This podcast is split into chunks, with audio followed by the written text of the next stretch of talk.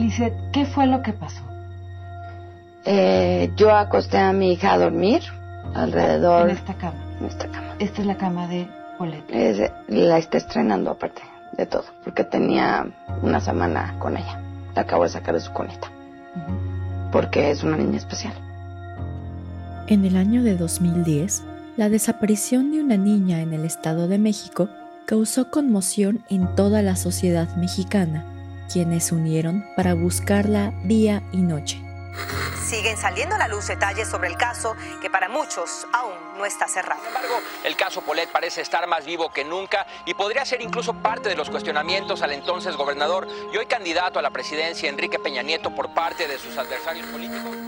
Desafortunadamente, nueve días después, apareció su cuerpo sin vida, situación que brindó más preguntas que respuestas. Que todo fue una farsa, pero no está concluida la investigación. Necesitamos saber por qué se encubrió a la familia Guevara Fara. Y la madre de Paulette acabó aceptando que su hija murió por accidente. Mis estimados, muy buenas noches. Les habla Señor Oscuro y hoy hablaremos del homicidio de Paulette Guevara Farra. porque es una niña especial.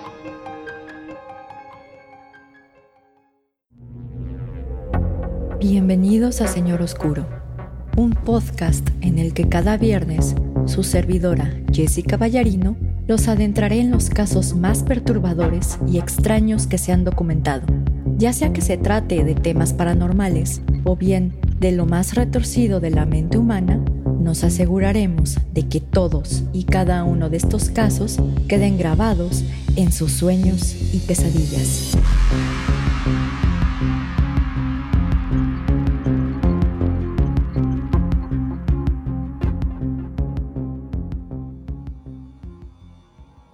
Mis estimados amigos ferales y críptidos domesticados, muy buenas noches.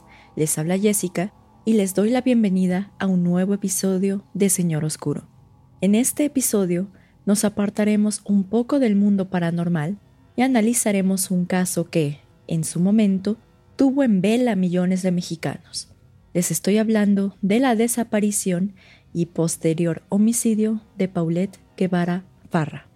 Este caso, a pesar de que no tiene nada de paranormal, es un claro ejemplo de cómo la ineptitud, la corrupción y la impunidad operan de manera constante en el sistema de justicia mexicano, y en este caso, causaron que los culpables de la muerte de una niña de tan solo cuatro años de edad hayan salido sin consecuencia alguna. Y para quien esté escuchando este episodio a través de Spotify o de Pinecast, les aviso que dejaré fotos reales del expediente del caso Paulette en el video que se sube a YouTube. Trataré de no poner fotos demasiado gráficas en este video, sobre todo por respeto a la misma Paulette. Pero sin más, empecemos con el episodio. Paulette Guevara Farra, hija menor de Mauricio Guevara Rajaj y Lisette Farra Farra, nació el 20 de julio de 2005, a tan solo seis meses de gestación.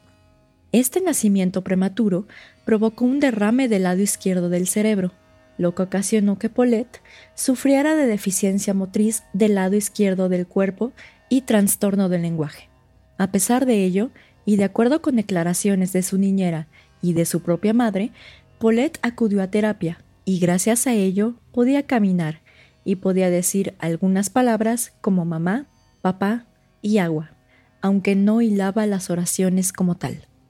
Paulette, junto con sus padres y su hermana mayor de nombre Lisette, de 7 años, vivían en un departamento ubicado en calle Hacienda del Ciervo número 11, en el municipio de Huixquilucan, en el Estado de México.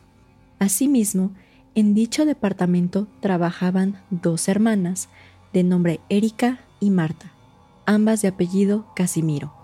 Mientras que Marta trabajaba con la familia desde hace seis años, Erika se incorporó apenas dos años antes y era la encargada principal de cuidar a Paulette. De acuerdo con declaraciones de las hermanas Casimiro, Paulette acudía al hospital todos los jueves, ya que acudía a revisiones rutinarias. Asimismo, en estas revisiones se le aplicaba una especie de cinta adhesiva en las mejillas, ya que Paulette tendía a abrir la boca mientras dormía. A pesar de lo anterior, Y de acuerdo con declaraciones también de las hermanas Casimiro, pues Paulette parecía una niña sumamente normal. Es decir, parece que esta discapacidad motriz y este trastorno del lenguaje realmente no la afectaban para realizar sus actividades diarias. Inclusive si ustedes buscan videos en YouTube que se grabaron antes del fallecimiento de Paulette, se ve cómo ella está corriendo en el área de juegos de su departamento, se ve cómo ella está subiendo y bajando juegos. Entonces, o sea, como tal, no veo que, o sea, no veo esta parte de que cómo la retrataron los medios, de que prácticamente era una niña discapacitada minusválida, que no se podía valer por sí misma. Al contrario, yo lo que veo es que a pesar de todas estas cuestiones que, y todos estos padecimientos que tuvo, pues Paulette se logró recuperar bien, ¿no? Entonces, o sea, se ve que puede caminar, se ve que puede correr, entonces no es la niña discapacitada que todos creen que fue, ¿no? Porque al principio, digamos que todos los artículos y todos los videos que he visto, sobre todo de este tema, siempre hacen referencia a esta discapacidad motriz que tuvo Paulette, ¿no? Sin embargo, al momento de que uno ve los videos, insisto, esta discapacidad pues es casi nula, ya que Paulette puede caminar, puede correr y puede pues hacer muchas cosas. Pero en fin, una vez que ya se dio esta pequeña introducción de la familia de Paulette, de dónde vivían y con quién convivía más que nada, vamos a entrar directamente al análisis del caso. Aquí realmente primero vamos a proponer una especie de cronología de lo que pudo haber pasado Después vamos a analizar ciertas peculiaridades de la investigación que se dio y finalmente vamos a hablar de ciertas cosas que no nos cuadran específicamente en este caso. Entonces, como tal, las fuentes se repartieron entre el libro de Paulette, Lo que no se dijo, de Martín Moreno, así como diversos eh, reportajes y diversas entrevistas que se dieron en su momento. Ahora, ¿por qué utilizo el libro de Martín Moreno? Porque ahí vienen partes de la averiguación previa que se abrió de acuerdo a la desaparición y posterior fallecimiento de Paulette. Entonces, como tal, yo sé que existen muchos videos de gestos de la madre, de gestos del padre, pero como tal, para esta investigación eh, no nos va a servir, ya que nosotros vamos a intentar de hacer una exposición lo más objetiva posible. Ahora vamos a trasladarnos a la noche del 21 de marzo de 2010, es decir, la última noche que se le vio a Paulette con vida. Paulette, junto con su hermana Lisette, su padre Mauricio Guevara y la niñera Erika Casimiro, se encontraban regresando de un viaje de Valle de Bravo. En esta ocasión, su madre no pudo acompañarlos, ya que se encontraba de viaje en Los Cabos, celebrando el cumpleaños de su entonces mejor amiga, de nombre Amanda de la Rosa. Sin embargo, no era extraño que Lisette Farah, madre de las niñas, no los acompañara en sus viajes, ya que de acuerdo con las hermanas Casimiro, no era la primera vez que esto ocurría. La señora Lisette Farra llegó al edificio aproximadamente a las siete y cuarto de la noche. Preguntó a los policías si su familia había llegado y ante la negativa subió al departamento. Posteriormente, a las 8.47 de la noche, los demás miembros de la familia llegaron al edificio de departamentos. La señora Lisette los recibió en el lobby, agarró de la mano a su hija mayor, mientras que Paulette la cargó hacia el departamento. Al llegar al departamento, Lisette Farra llevó a Paulette a su cuarto y la sentó en el baño, para que posteriormente Erika Casimiro la subiera a la cama y le pusiera su pijama. Después de ello, Lisette Farra y Erika Casimiro acostaron a Paulette, le pusieron dos almohadas al lado para que no se cayera de la cama, le dieron un peluche de un conejito para que abrazara mientras dormía, le prendieron un muñeco con música y cerraron la puerta. Después Erika Casimiro acostó a dormir a Lisette hija, preparó los uniformes de las niñas para el día siguiente, hizo algunas labores de limpieza y se preparó para dormir, acostándose aproximadamente entre las once y once y media pm. Posteriormente, a las doce de la noche, Lisette Farra se durmió. Al día siguiente, es decir, el lunes 22 de marzo de 2010, aproximadamente a las 6 de la mañana, las hermanas Casimiro arreglaron a Lisette, la hermana mayor de Paulette, para que se fuera a la escuela, ya que el camión pasaba por ella entre 7 y 7.15 de la mañana. Posterior a ello, aproximadamente a las 8 de la mañana, Erika Casimiro acudió al cuarto de Paulette para despertarla y arreglarla para ir a la escuela. Sin embargo, al momento de entrar a su cuarto y levantar las cobijas, se dio cuenta que Paulette no se encontraba ahí. De acuerdo con declaraciones de Erika Casimiro, era común que Paulette se bajara de su cama sin ayuda y que usualmente, cuando ocurría esto, iba al cuarto de las hermanas Casimiro, se dirigía al cuarto de sus papás o bien iba a cualquier lugar de la planta alta. Sin embargo, al ir al cuarto de los padres de Paulette, Erika Casimiro notó que el padre de Paulette no se encontraba en la cama, pero tampoco se encontraba la pequeña Paulette y es a partir de este momento en el que empiezan a surgir distintas versiones de la historia.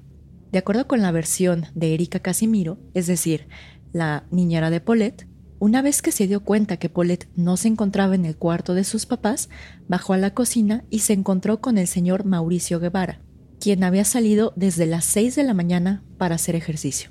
Mauricio Guevara, al saber que su hija no aparecía, comentó que Paulette probablemente estaba en la cama con su madre, pero Erika Casimiro, al revisar nuevamente, no encontró a la pequeña. En este momento, Erika Casimiro comenzó a llamar a Paulette una y otra vez y a buscarla por toda la planta de arriba, sin que hubiera rastro de la pequeña. De nuevo, Erika Casimiro le comentó a su padre, Mauricio Guevara, que Paulette no se encontraba en la parte de arriba, a lo que él respondió que le preguntara a la señora Lisette. La señora Lisette se encontraba dormida, pero una vez que despertó, le comentó a Erika Casimiro que Paulette no se encontraba con ella y que buscara en el cuarto de juegos. Por ello, Erika Casimiro se dirigió al área de juegos, le preguntó a los policías y al personal de limpieza del edificio si habían visto algo raro, sin obtener respuesta alguna.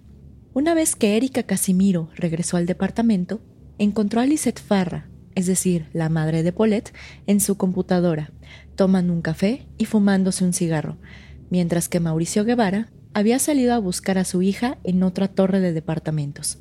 Dos horas después, y una vez que verificaron que Paulette no se encontraba por ninguna parte, la hermana de Mauricio Guevara, de nombre Margaret Guevara, decidió contactar a la policía, denunciando la desaparición de Paulette Guevara Farra. Sin embargo, Lisette Farra niega esta versión y sostiene que ella, desde el primer momento que se enteró de la desaparición de Paulette, se unió a la búsqueda de su hija y que inclusive ella realizó la llamada a la policía para denunciar su desaparición. Con independencia de lo anterior, aproximadamente media hora después de la llamada, la policía arribó al lugar de los hechos quienes verificaron que las puertas y ventanas del departamento no se encontraban forzadas y que la ventana que se encontraba en el cuarto de Paulette estaba en un segundo piso, por lo que resultaba imposible que alguien se haya metido por la ventana para secuestrar a Paulette. La desaparición de Paulette dio inicio a la averiguación previa AM diagonal Wix diagonal 3 romano diagonal 286 diagonal 2010 por lo que los elementos de la Procuraduría General de Justicia del Estado de México comenzaron a investigar. Dentro de sus actos de investigación se menciona que la sábana de la cama de Paulette fue entregada a un entrenador de perros para que su olor fuera usado como referencia para hacer el rastreo de Paulette. Asimismo, y de acuerdo con Alberto Castillo, el entonces subprocurador de la Procuraduría del Estado de México, esta sábana no fue regresada al lugar de los hechos, sino que fue entregada a la Procuraduría General de la República para la realización de las pruebas correspondientes. Por otro lado, personal de la Procuraduría llevaron perros de búsqueda al apartamento, mismos que estuvieron buscando en las cercanías del edificio, sin encontrar rastro alguno. Sin embargo, Existieron diversas deficiencias en la investigación que ayudaron a que los culpables no pudieran ser atrapados.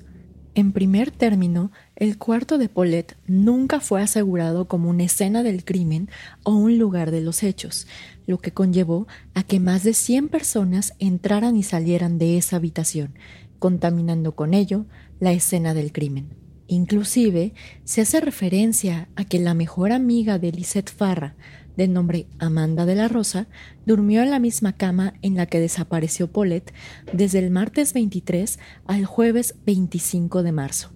Por otro lado, también desconozco si los peritos buscaron huellas en la habitación, hicieron la prueba de luminol para detectar sangre o bien si solo se limitaron a tomar fotografías del cuarto de Paulette. Pero en fin, el jueves 25 de marzo de 2010, la Procuraduría General de Justicia del Estado de México difundió un cartel con la fotografía de Paulette, así como su media afiliación y la descripción de las discapacidades físicas y del lenguaje que sufría Paulette. Por otro lado, la imagen de Paulette también circulaba en redes sociales y en espectaculares del área metropolitana, con la siguiente leyenda me llamo Paulette y tengo cuatro años. Tengo discapacidad motriz y de lenguaje. Presento una cicatriz en la espalda del lado izquierdo. No puedo valerme por mí misma. Necesito a mis papás. El día siguiente, es decir, el 26 de marzo de 2010, Lisette Farra dio una entrevista a Lili Telles en la misma cama en la que desapareció Paulette, a quien le contó todo lo sucedido de la desaparición de Paulette.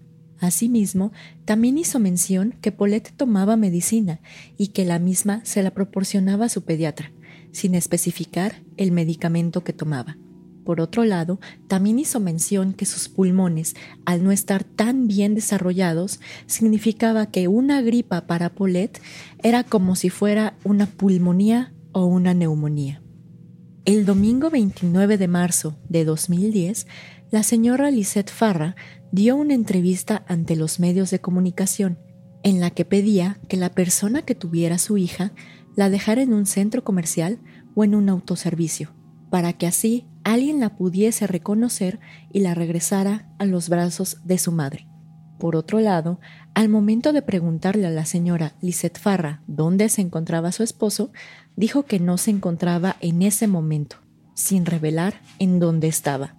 Sin embargo, Precisamente esta noche del 29 de marzo de 2010, todo daría un giro, ya que llegó la orden de que tanto a los papás de Paulette como a las hermanas Casimiro las arraigaran, derivado de las múltiples contradicciones que existían. Voy a abrir un paréntesis aquí, ya que no queda claro específicamente a qué contradicciones se refiere, y de hecho el libro de Paulette, Lo que no se dijo, hace referencia a unas declaraciones que emitieron los padres de Paulette, en donde cada uno de ellos establecía o de hecho manifestaba que sabían en dónde estaba Paulette.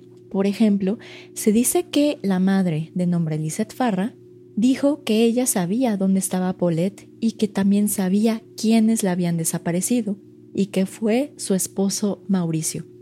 Por otro lado, al momento de que también se le preguntó a Mauricio o se le informó a Mauricio respecto de lo que había dicho su esposa, él reconoció de manera inesperada, y cito, sí, yo sé dónde se encuentra Paulette, y solamente se los diré si me ayudan de forma legal para que yo no tenga ningún problema con la justicia. Tengo el temor de irme a la cárcel. Estoy desesperado. Entonces, como tal, o sea, aquí ya tenemos una confesión, básicamente, y dices, bueno, o sea, no puede ser posible. O sea, saben en dónde está, por qué no dijeron nada antes. Entonces, como tal, esto refuerza una de las teorías que existen respecto a que los padres de Paulette planearon todo esto. Pero como tal, digamos que no queda claro en qué fecha se dieron estas entrevistas o bueno, estas declaraciones, pero derivada de ellas, el 29 de marzo de 2010 se comenzaron las investigaciones por el delito de secuestro cometido en contra de Polet y a su vez se decretó el arraigo en contra de Mauricio Guevara, Lisette Farra y las hermanas Casimiro en un hotel en la ciudad de Toluca, en el Estado de México. De acuerdo con las entrevistas que las hermanas Casimiro rindieron a los medios de comunicación con posterioridad, tanto ellas como los padres de Paulette estuvieron en cuartos separados, no se les permitió la entrada de teléfonos celulares e inclusive retiraron las televisiones de los cuartos para que no pudieran ver noticias. Sin embargo, el arraigo de estas cuatro personas no duraría por mucho tiempo, ya que en la madrugada del 31 de marzo de 2010, los peritos de la Procuraduría General de Justicia del Estado de México encontraron el cuerpo de Polet. Entre las 2 y 3 de la mañana del 31 de marzo de 2010, los peritos de la Procuraduría arribaron a la escena del crimen por quinta vez, efecto de realizar una reconstrucción de los hechos. De acuerdo con reportajes de ese entonces, cuando se encontraba personal de la Procuraduría en dicho departamento, la luz se fue, sin que se especificara el tiempo en el cual el departamento permaneció a oscuras. Posteriormente, un perito en materia de ingeniería civil, de nombre Jorge Rojas González, entró al cuarto de Polet y percibió un extraño olor a humedad. Al momento de acercarse a la cama y levantar la cobija, el perito encontró el cuerpo de Polet.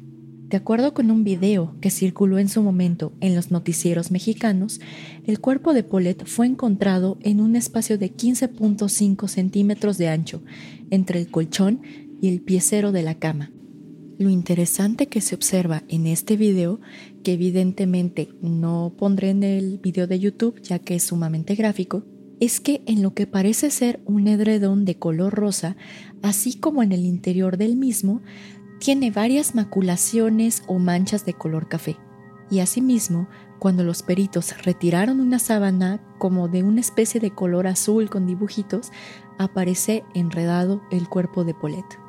En este video se observa que el cadáver de Polet se encuentra acostado sobre su lado derecho, mientras que su brazo izquierdo se encuentra sobre el cuerpo. Sin embargo, y de lo poco que se muestra del video, la piel de Paulette no tiene los signos de putrefacción o de descomposición de un cadáver de nueve días, pero en un momento me ocuparé de esto. El dictamen pericial de necropsia, de fecha 31 de marzo de 2010, estableció que Paulette Guevara había ingerido alimentos cinco horas antes de su muerte, misma que se dio entre cinco y nueve días antes del descubrimiento es decir, entre la noche del 21 de marzo de 2010 o en las primeras horas de la madrugada del lunes 22 de marzo, como después haría referencia el subprocurador Alberto Castillo. Este dictamen pericial también señaló que el cadáver presentaba dos segmentos de tela adhesiva rectangulares en posición vertical sobre ambas mejillas, además de un golpe en el codo, rodilla izquierda, y se determinó también que la mano derecha de Paulette, además de encontrarse en su boca, se encontraba sangrando.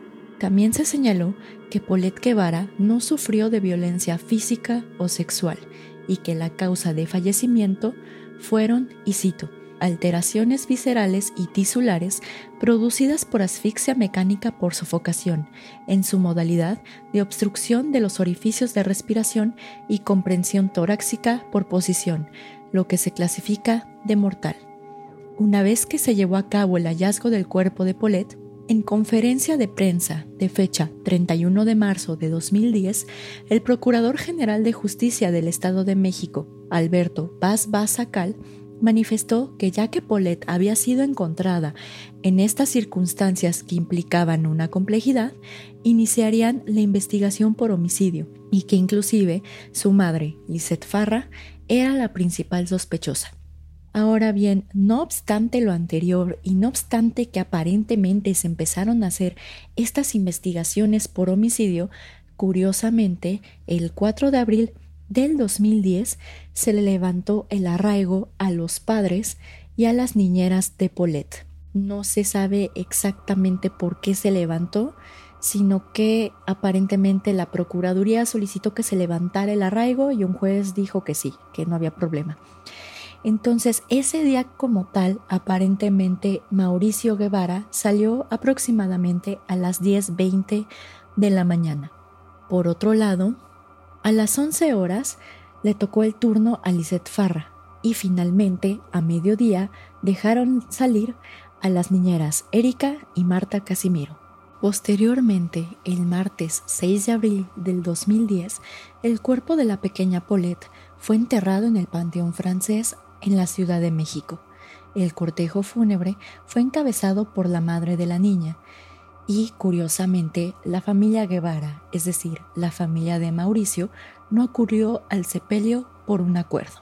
Ahora bien, una vez que levantan el arraigo a la familia de Polet y también a las niñeras, como tal, parece ser que no se mueve absolutamente nada de la investigación, sino hasta el 21 de mayo de 2010, en el cual, en una conferencia de prensa, precisamente el Procurador General de Justicia del Estado de México, Alberto Vaz Vaz Sacal, eh, pues expone, digamos que una conclusión que nadie se esperaba. O sea, a pesar de que en fechas anteriores había dicho que se iba a iniciar la investigación por homicidio, que la madre era la principal sospechosa, vamos a decirlo así, en esta conferencia de prensa lo que revela es que esto fue un accidente.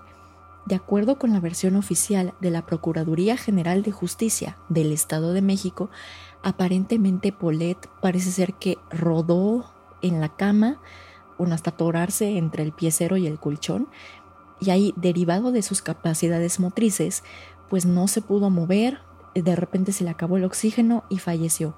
Y aparentemente desde el día en que desapareció, es decir, la madrugada del 22 de marzo de 2010, ella estuvo en esa cama y que nunca se movió.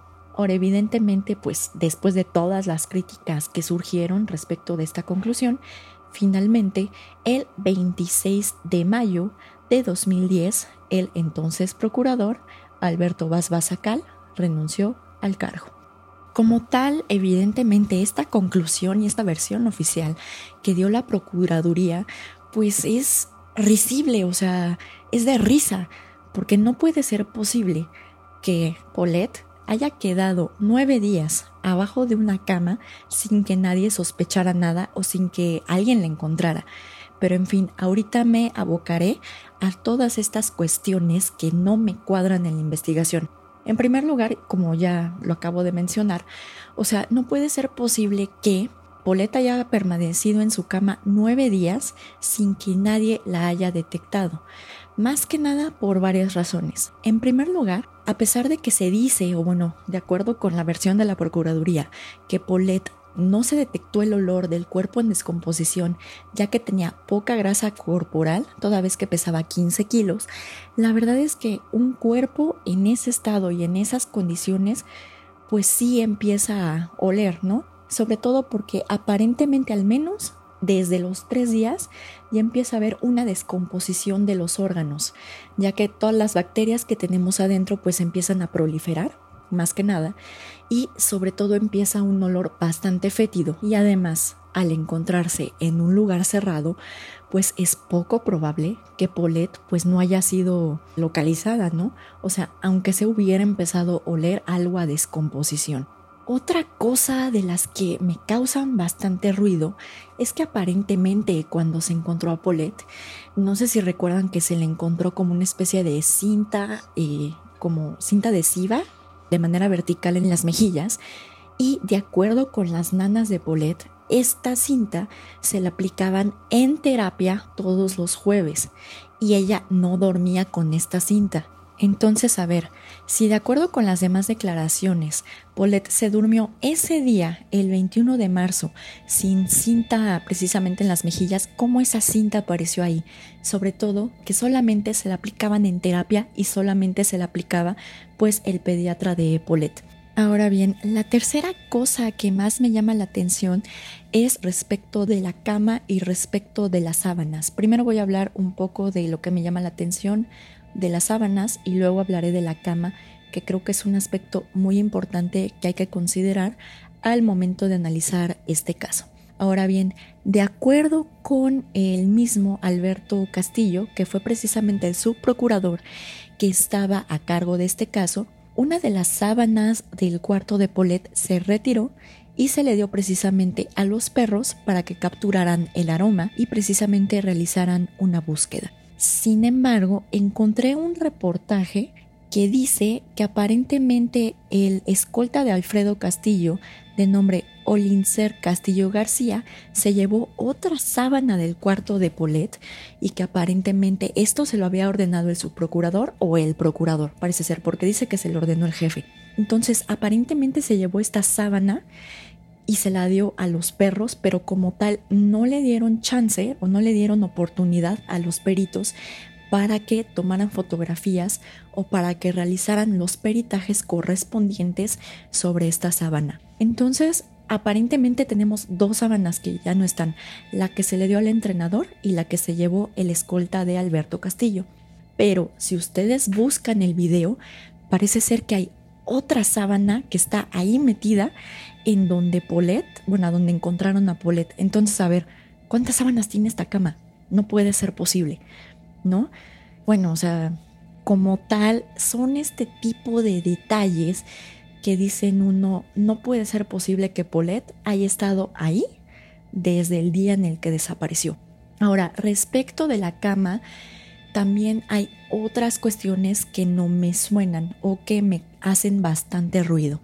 Primero que nada, Amanda de la Rosa durmió en esa cama desde el 23 hasta el 25 de marzo. O sea, estuvo tres días ahí durmiendo en la cama de Paulette y bueno, o sea, nunca, nunca sintió a la niña, nunca vio nada. Ahora, también de acuerdo con las entrevistas de las niñeras, precisamente el jueves 25 de marzo, ellas tendieron la cama, ya que precisamente un día después, Lisette Farra, es decir, la, mamá de Paulette, dio una entrevista a Lili Telles en esa cama. Entonces, digamos que no puede ser posible que las hermanas Casimiro de repente hayan este, tendido esa cama precisamente el día 25 de marzo y no hayan detectado a la niña. Y tampoco puede ser posible que el día siguiente, es decir, el 26 de marzo, se haya dado una entrevista sobre la cama de la niña y no se haya detectado el cuerpo. Por otro lado, hay varias cuestiones respecto del cuerpo de Paulette que también me llaman la atención. Es decir, fuera de este tema de que ella al parecer no presenta los signos cadavéricos correspondientes a un cadáver que ha estado nueve días, bueno, después de fallecido, también lo que me llama mucho la atención es que a Paulette se le encontró con los dedos en la boca, eh, los dedos de la mano derecha en la boca y que además se encontró que esta mano tenía sangre. Sin embargo, si ustedes ven el video, se nota que la sangre está fresca, o sea, está de un color rojo, casi escarlata, lo cual se me hace extraño, ya que pues les aseguro que muchos de ustedes se han cortado y cuando ustedes ven la, la sangre que se encuentra allí en donde se hayan cortado, pues ya está seca y de hecho ya está como de un color marrón oscuro. Entonces, como tal, no me suena lógico que un cadáver que ha estado nueve días abajo de un colchón de repente tenga sangre fresca en una de las manos. Pero creo que lo que más me hace ruido de este caso es precisamente las declaraciones que dieron los padres de Paulette, en donde básicamente dicen sí, yo sé quién fue, fue mi esposo Mauricio y por otro lado dicen, sí, yo sé dónde está Paulette, pero necesito ayuda con la justicia porque estoy desesperado. Es decir, después de estas confesiones, ni siquiera se les tuvo que haber levantado el arraigo, a pesar de que fue pues el 4 de abril creo que cuando se le levantó. Entonces como tal también me causa duda de por qué no investigaron estas líneas de investigación. Porque, ok, puede ser que los padres no la hayan matado, pero sabían en dónde estaba el cuerpo. También una entrevista específica que me causa bastante ruido fue que aparentemente Erika Casimiro, es decir, una de las niñeras de Paulette, escuchó a su padre, Mauricio Guevara, decir que él no estaba preocupado por dónde estaba su hija, ya que aparentemente estaba con una enfermera. La verdad es que después en otra entrevista ante medios se le hizo la pregunta de por qué dijo esto. Mauricio Guevara pues hizo todo lo posible por desviar la pregunta y de hecho se fue por la tangente al dar la respuesta, pero como tal no había razones o motivos por los cuales él en ese momento dijera que no tenía preocupaciones y que de seguro estaba con una enfermera. Entonces eso también me causa bastante, bastante ruido. Y también por lo que respecta al padre de Paulette, es decir, a Mauricio Guevara, también me causa ruido de que precisamente el día que desapareció Paulette, él estuvo ausente de la casa de 6 a 8 de la mañana. De hecho, él dijo que fue al gimnasio, pero aparentemente esta no era una rutina que él hacía, sino que ese día curiosamente se levantó a las 6 de la mañana y se fue al gimnasio y de hecho se tardó dos horas en regresar. En fin, y toda vez que la conclusión que dio la Procuraduría no fue satisfactoria para nadie, aquí comenzaron a generarse una serie de teorías respecto de la muerte de Paulette. Algunos decían que fueron las hermanas Casimiro, ya que ellas pensaban en cobrar un rescate por el secuestro de Paulette y que después algo pasó que tuvieron que abortar el plan y desafortunadamente Paulette falleció. Otros también dicen que los padres de Paulette planearon todo este secuestro ya que aparentemente tenían problemas de dinero. Por otro lado, también se dice que ese día el amante de Lisette Farra se encontraba en la casa y que él se metió al cuarto de Paulette y efectivamente para que no gritara le tapó la boca y la nariz y desafortunadamente falleció. También otra de las teorías que existen es que aparentemente la hermana mayor de Paulette, es decir, Lisette Guevara, la asesinó sin querer, evidentemente, derivado de un ataque de celos, ya que Paulette como tal recibía más atención que ella. Pero esto como tal es una teoría y de hecho todas las que mencioné son teorías que como tal se podrían desprender de todas estas cuestiones que se analizaron. Y finalmente, también existió una teoría en la cual se estableció que aparentemente Paulette había sido objeto de un sacrificio de una secta satánica, pero esto como tal no le veo nada de evidencia en todo lo que existió dentro de la averiguación previa o bien dentro de todo lo que se dijo en medios. Pero en fin, vamos a analizar como tal qué es lo que pasó con todos los implicados del caso Paulette. Como tal, Lisette Farra, que era la madre de Paulette, pues se mantuvo lejos de la luz pública y de hecho parece ser que no tiene redes sociales. Por otro lado, el matrimonio entre Mauricio Guevara y Lisette Farra fue disuelto ya que se divorciaron en común acuerdo en el año de 2014, después de cinco años de matrimonio. Por otro lado, a lo que se refiere específicamente al Procurador General de Justicia del Estado de México, es decir, Alberto Vaz en 2013 se incorporó a las filas de la Unidad de Inteligencia Financiera y después llegó a ser director del CISEN. Finalmente, Alberto Castillo, es decir, el subprocurador en ese entonces, fue designado procurador una vez que Alberto Vaz Sacal renunció a su puesto. Y por cuanto al paradero de las hermanas Erika y Marta Casimiro, como tal no encontré algo que me indicara qué había pasado con ellas después, si habían seguido trabajando con la familia Guevara Farra, entonces como tal vamos a decir que su paradero es desconocido. Evidentemente, si ustedes tienen noticia de ellas, pues la pueden compartir en los comentarios de YouTube y ya lo analizaremos después.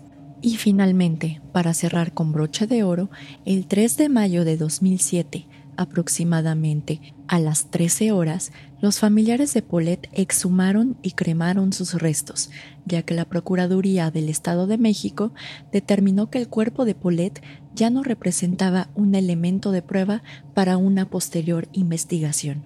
Entonces, como ven, mis estimados, aquí realmente lo único que se puede concluir es que la impunidad y más que nada el soborno y, bueno, la mala actuación de nuestros servidores públicos causaron que la muerte de tan solo una niña de cuatro años haya quedado inconclusa a pesar de que existe una conclusión oficial por parte de las autoridades. Pero en fin, mis estimados, como tal, este es el final del episodio.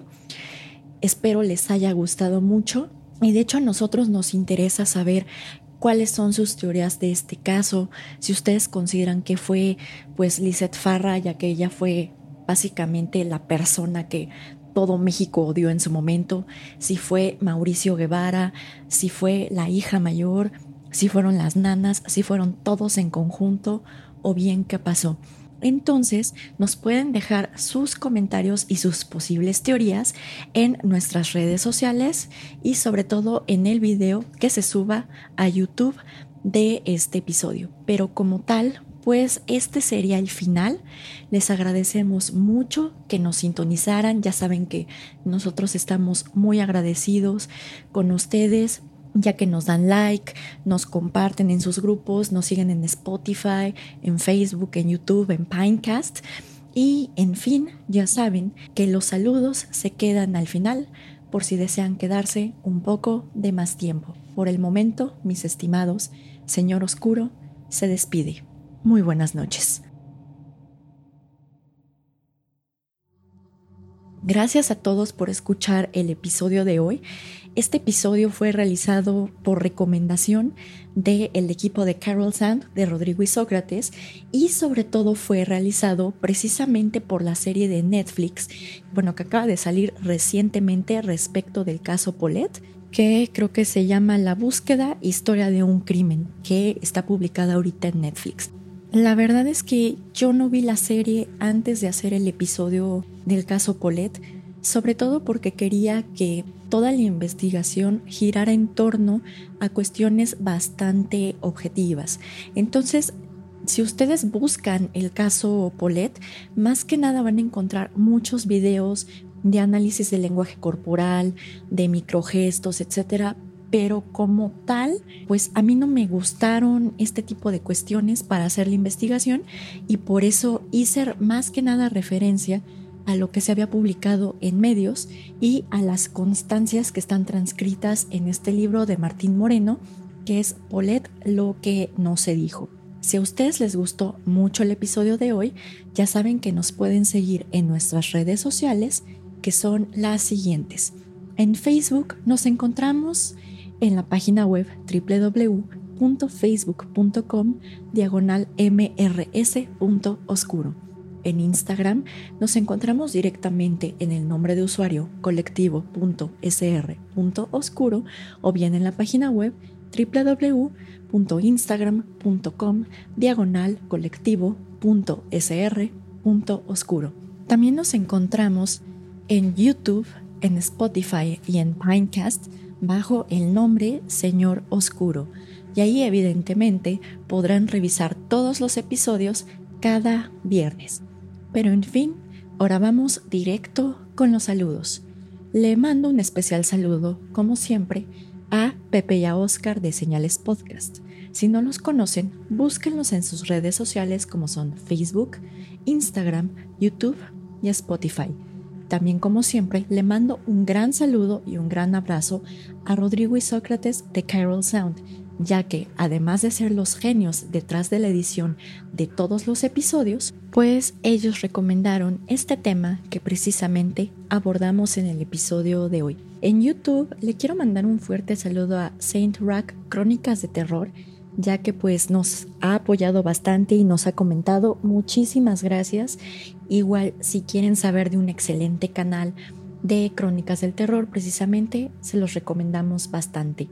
Y también quiero mandar un fuerte saludo a Antonio Luna, que recientemente nos comentó de para cuándo el video sobre demonología. De hecho, ya lo estamos preparando. La verdad es que es muchísima información y creo que nos estamos viendo muy, mm, ¿cómo decirlo? Muy ambiciosos por cuanto a los temas. Entonces, como tal, vamos a ver si lo podemos recortar para ya publicarlo pronto, pero no se preocupen, si van a tener el video de temas de demonología. Nada más que pues, hay que terminar de, bueno, de capturar la información y de hecho de sintetizarla lo más que se pueda porque bueno, podemos tener hasta un curso completo de temas de demonología. Y finalmente, ya saben que el más grande saludo va para todos ustedes que nos escuchan, que nos siguen en Spotify, en Facebook, en Instagram, que nos dan like, que nos siguen, porque la verdad es que sin ustedes esto no sería posible. La verdad es que, como siempre, esperemos al menos que los podamos distraer de todo lo que está pasando en el mundo y les podamos hablar de temas bonitos y cools como pues ahora casos de crimen, fantasmas paranormales, probablemente tengamos uno de fenómeno ovni pronto. Pero, en fin, ya saben que les agradecemos muchísimo, muchísimo a todos ustedes, ya que pues gracias a ustedes estamos aquí. En fin, mis estimados, como tal, esto ya sería el final de todo. Ya saben que siempre nos pueden sintonizar los viernes para otro episodio de temas paranormales y de todo lo que existe en las partes más recónditas y retorcidas de la mente humana. Espero tengan una muy bonita semana y espero vernos la próxima. Señor Oscuro se despide por el momento. Muy buenas noches.